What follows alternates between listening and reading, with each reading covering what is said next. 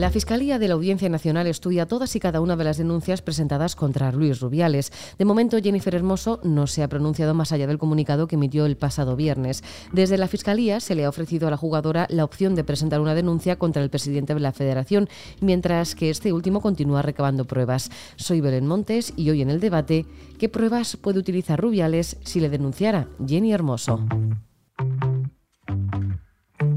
Hoy en el debate el podcast diario de El Debate.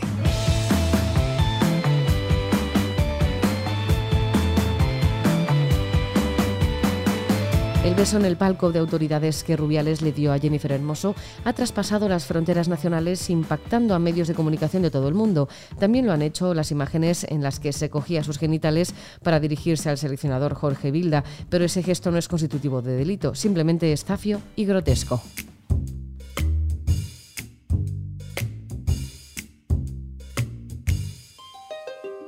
Desde que se produjera el beso de Rubiales a Jenny Hermoso en plena celebración de la victoria de las españolas en el Mundial de Fútbol, Rubiales ha querido dar explicaciones de tres maneras diferentes. Primero en No hagamos caso de los idiotas y de los estúpidos, de verdad, oye.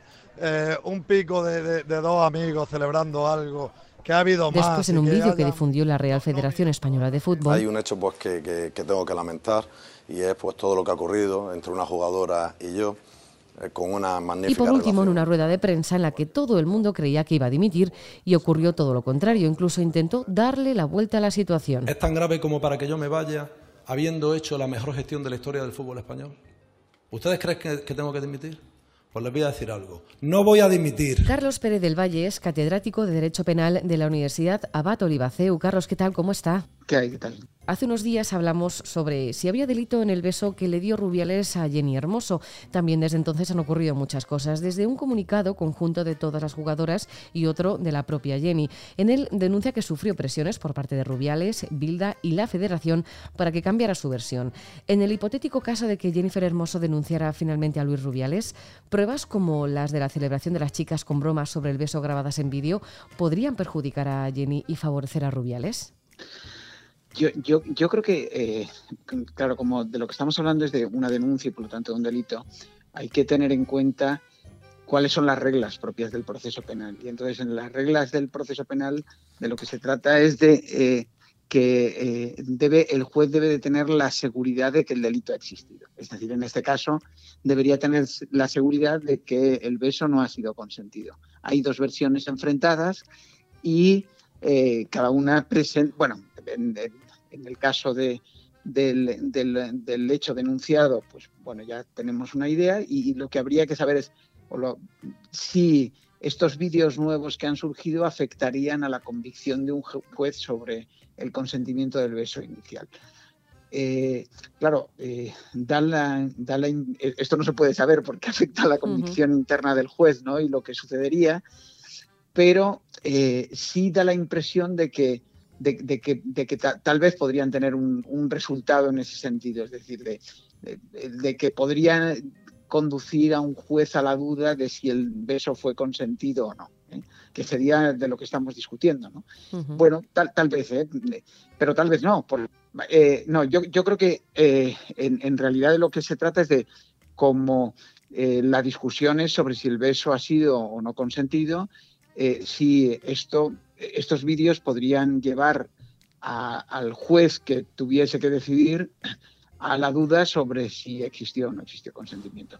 el, consentimiento existe en el momento del beso, ¿eh? o sea, esto es una cuestión muy importante. Y los vídeos sobre todo afectan, bueno, es verdad que hay algunos vídeos que se refieren a los momentos en los cuales eh, se da el beso, incluso yo he leído, he visto algún vídeo donde aparece como una especie de lectura de labios, que no sé si es correcta o no, porque no tengo ni idea de cómo se hacen esas cosas técnicamente, ¿no? Pero eh, pero también hay vídeos, los, más conocidos son vídeos que afectan a momentos posteriores. No hay un consentimiento posterior. Eh, eh, esto yo creo ya lo comentábamos en, la otra ocasión, que hablamos. El consentimiento es en el momento en el que se da el beso. Lo que sucede es que, por decirlo así, un consentimiento posterior que no existe, ¿no? Una, o una conformidad con lo que ha sucedido implica o es lo que o lo que explicaría que no se denunciara. Pero eh, esto no quiere decir que el delito no existiera, porque existe en el momento en que no hay consentimiento. Por lo tanto, se trataría de de qué manera el juez llega a la convicción de que en el momento en el que existió el acto concreto, es decir, en que se dio el beso, había consentimiento o no. Y eso es lo que yo creo que, eh, que, podría afectar esos vídeos que se refieren a momentos posteriores, podrían, eh, podrían modificar o, afectar en algo a la convicción del juez. Pero insisto, lo más importante en el proceso penal eh, no, no, no, son los vídeos, no son lo, eh, el proceso penal son muy importantes las declaraciones de las personas, ¿no? porque son un juicio, son juicios orales, ¿no? y, por tanto sería lo, lo que dijesen en ese momento y, y, hasta qué punto las versiones fuesen creíbles, ¿no? De una persona que dice no lo consentí o la persona que dice consintió el beso. ¿no? Y claro, como hemos comentado, Rubiales ha dado hasta tres versiones del momento en tres vídeos diferentes. ¿Esto también se tendría en cuenta en el juicio? ¿Esto pesaría más, general, pesaría más esto que las imágenes?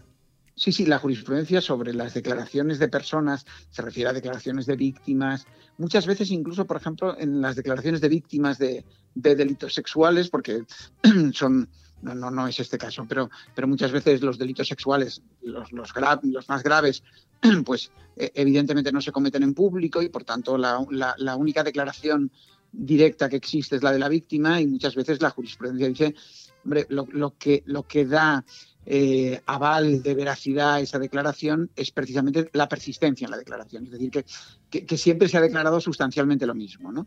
Claro, efectivamente, cuando alguien declara cosas distintas, da la impresión de que, eh, de, que esa versión, de que esa versión no es, no es muy sólida. Y, además, si son cosas distintas, alguna de ellas no tiene que ser verdad, ¿no? Esto, esto está claro, ¿no? y, y, eso afecta efectivamente a, creer la versión más favorable para sus intereses de esa persona. y esto es una línea muy, muy estable en la jurisprudencia de los tribunales. Mm. ¿Las presiones que denunció Jenny se pueden llegar a probar de alguna manera? ¿O como esto fue, eh, bueno, no sé si en petit comité, pero directamente con las familias, y igual de tú a tú con llamadas no, no quedaron registradas, eso ya no sirve en un juicio? Bueno, en, en realidad esas presiones, hasta donde yo sé, no, eh, no, no lo sé, porque no, no, no tengo idea, pero me da la impresión de que no han pasado de ser unas relaciones eh, entre dos partes que, quiero decir, no, no, no, llegan a hacer unas coacciones, me da esa impresión, ¿eh? pero no lo sé, tampoco lo sé. pero, pero aunque fuese como, como cualquier hecho, como un hecho acompañante que se está discutiendo en relación, en un proceso hipotético sobre si el beso no fuese consentido, ¿no? si fuese así, si estuviésemos discutiendo sobre, sobre eso, vuelvo, eh, vuelvo a, lo que decía antes. En el fondo, en un, en un, en un proceso penal, eh, las cosas se pueden declarar simplemente porque se da veracidad o se otorga veracidad a la declaración que, que, da alguien. Es decir, que, bastaría con, con, lo que dijera la persona afectada. ¿no? Eh, si esa versión es creíble. Evidentemente es mucho más creíble si yo presento un... o es más fácil de hacer creer a los demás si yo presento un papel o presento una grabación, pero lo que eh, lo que considera el tribunal y, por, y, sobre la base eh, eh, sobre la que el tribunal puede declarar algo probado son las declaraciones de las personas. Las declaraciones de las personas en los procesos penales son fundamentales. Cuando se ve a Jenny Hermoso con la imagen de Rubiales en la pantalla celebrando con sus compañeras pues que habían ganado el Mundial de Fútbol Femenino, ¿se pueden utilizar por parte de la defensa de Rubiales? y bueno, y es lo que dice que van a hacer, pero ¿por qué se critica y se le señala a la víctima? ¿Qué pasa? ¿Que Jennifer no podía estar feliz en ese momento?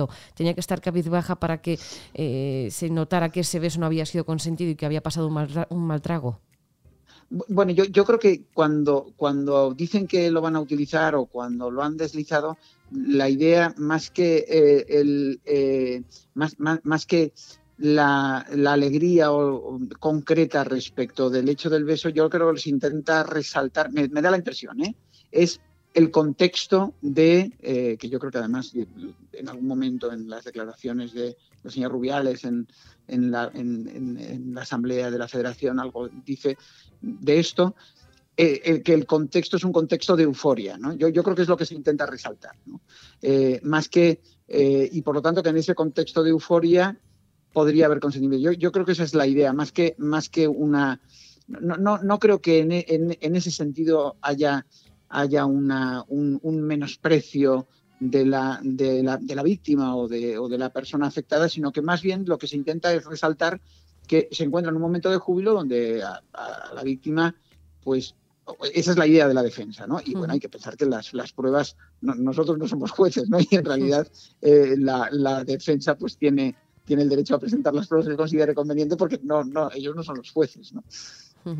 En cualquier caso, Jenny Hermoso, tal y como comentó usted hace unos días, es la única persona que puede denunciar a Luis Rubiales al ser ya mayor de edad. Que los políticos de este país se hayan pronunciado sobre esta presunta agresión sexual puede perjudicar tanto a uno como a otro en caso de proceder a denunciar ese beso no consentido.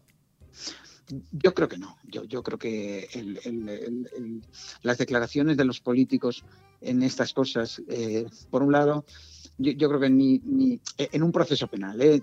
yo creo que los, los jueces actúan con, con, con, la imparcialidad que les corresponde y, y, por tanto, y con la independencia. La independencia en realidad del juez, ¿eh? respecto de, porque se podría decir, bueno, es que un juez presionado por las declaraciones de los políticos, entonces esto podría perjudicar al eh, a, la persona acusada, ¿no? Porque casi todas las declaraciones de los políticos, por lo menos las que yo he escuchado, irían en el sentido de defender la, versión de, de, la, persona afectada o de la, de la, que sería víctima de un delito si lo denunciara. ¿eh?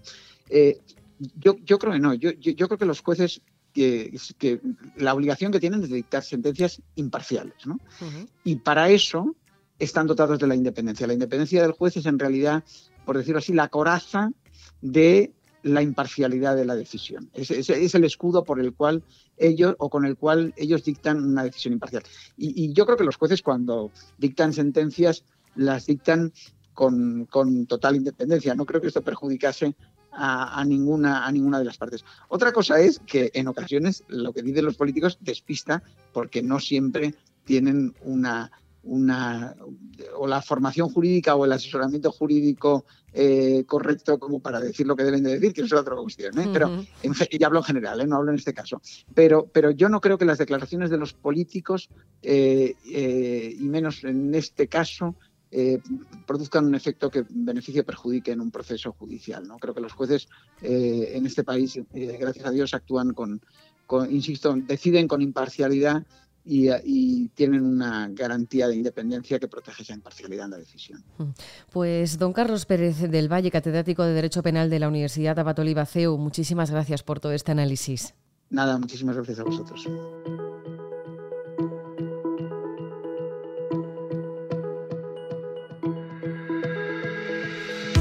Luis Rubiales continúa en el ojo del huracán. El beso no consentido a Jenny Hermoso es el centro, pero se le suman el abandono del resto de su equipo y una nueva denuncia por un presunto desvío de casi dos millones de euros que debían haber sido destinados para los árbitros y que no fue así. Veremos en qué acaba la historia de Luis Rubiales.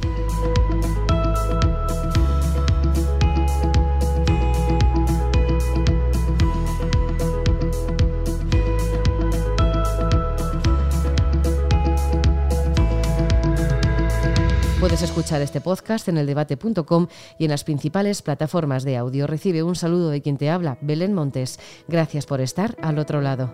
Adiós.